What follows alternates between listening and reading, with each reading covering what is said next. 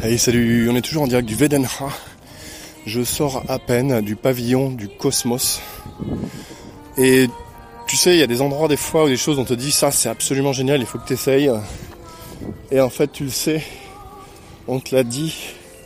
Mais une fois que tu y es, tu fais juste waouh, c'est incroyable, c'est tellement mieux que tout ce que tu avais pu imaginer.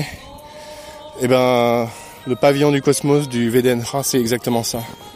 Ce musée est incroyable, j'ai jamais vu un truc pareil. Déjà l'ancien musée de l'espace, celui avec la fusée qui décolle au-dessus du toit là, à l'ancienne, était impressionnant à l'époque. Il y avait la, capsule de Yuri Gagarin, tout ça.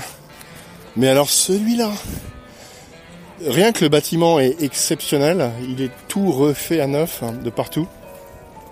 Comme euh, la plupart d'ailleurs des pavillons de, du VDNRA.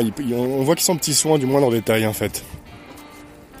Euh, mais j'ai même vu des, des types avec une perceuse et une visseuse pour, euh, pour euh, mettre des plaques qui indiquent quel type de déchets mettre dans les énormes poubelles en fonte qu'il y a tous les, tous les 10 mètres sur l'ensemble du parc.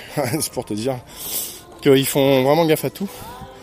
Et ce pavillon du cosmos, oh, c'est au-delà de tout ce que tu peux imaginer. Il y a, une espèce de, sphère géante qui doit faire 15 ou 20 mètres de haut à l'intérieur de la coupole.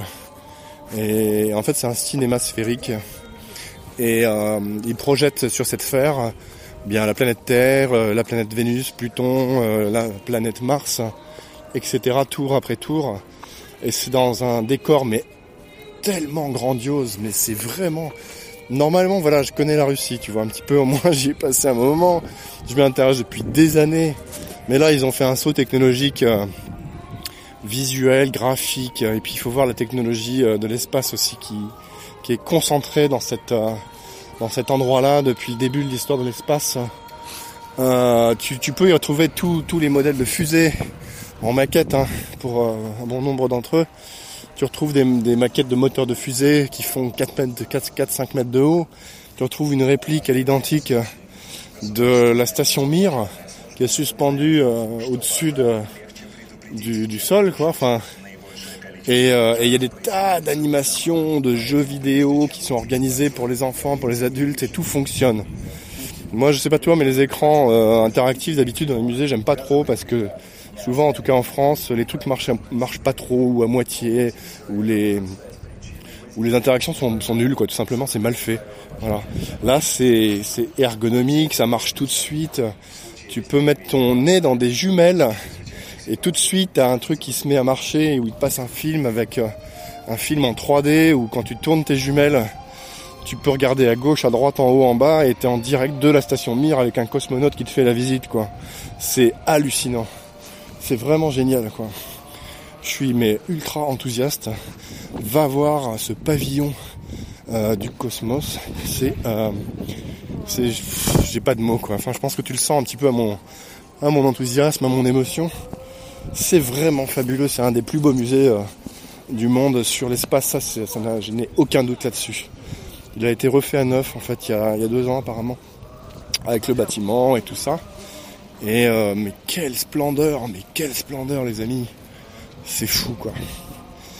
Donc je vais te parler un petit peu de ce Vedenra, on va faire quelques vidéos, j'ai shooté évidemment des images que tu pourras retrouver euh, un petit peu sur l'Instagram en photo et puis aussi en vidéo en plus long. Tu pourras voir un petit peu plus de quoi je parle et te rendre compte par toi-même. Mais je pense que ça vaut pas grand chose à côté de, du fait de se trouver euh, au pied de cette sphère, de se sentir tout petit dans un bâtiment euh, immense, un peu comme euh, un peu comme euh, le Grand Palais à Paris. Je sais pas si tu connais, mais la verrière est folle. Et là, on est un peu dans, des bâtiments de cette envergure-là. C'est pas aussi grand que le Grand Palais, qui est quand même gigantesque, mais waouh, quoi, quoi. voilà, écoute, je te livre un peu mes impressions à chaud. Je sors à peine du musée. Je vais essayer de me restaurer quelque part. Je te remercie de suivre ce podcast que tu sois en voiture, au boulot, en train d'y aller ou peu importe. Euh, je suis ravi de t'accompagner de cette manière-là. C'est un petit peu nouveau, mais j'adore ce concept. Euh, c'est cette façon de faire. Ça, me donne, en tout cas à moi beaucoup de plaisir. J'espère que c'est un peu le cas aussi pour toi, que tu trouves ça intéressant. Euh, je te demande juste bah, d'interagir un petit peu avec moi quand même. Je vais regarder bien sûr les commentaires qui sont postés par les uns et les autres. Si tu as des questions, des choses qui te qui t'accrochent, qui te choquent, peu importe, vas-y, fais-moi part de tes trucs en commentaire. N'hésite pas à partager ça autour de toi. Puis on se retrouve sur la chaîne YouTube ou ailleurs pour euh, voir un petit peu tout ça en images. Je te remercie d'avoir suivi ce podcast et euh, j'ai hâte de te, de te, retrouver pour, euh, pour le prochain épisode. voilà, décidément, il y a beaucoup de choses. je m'arrête plus. à bientôt. Ciao.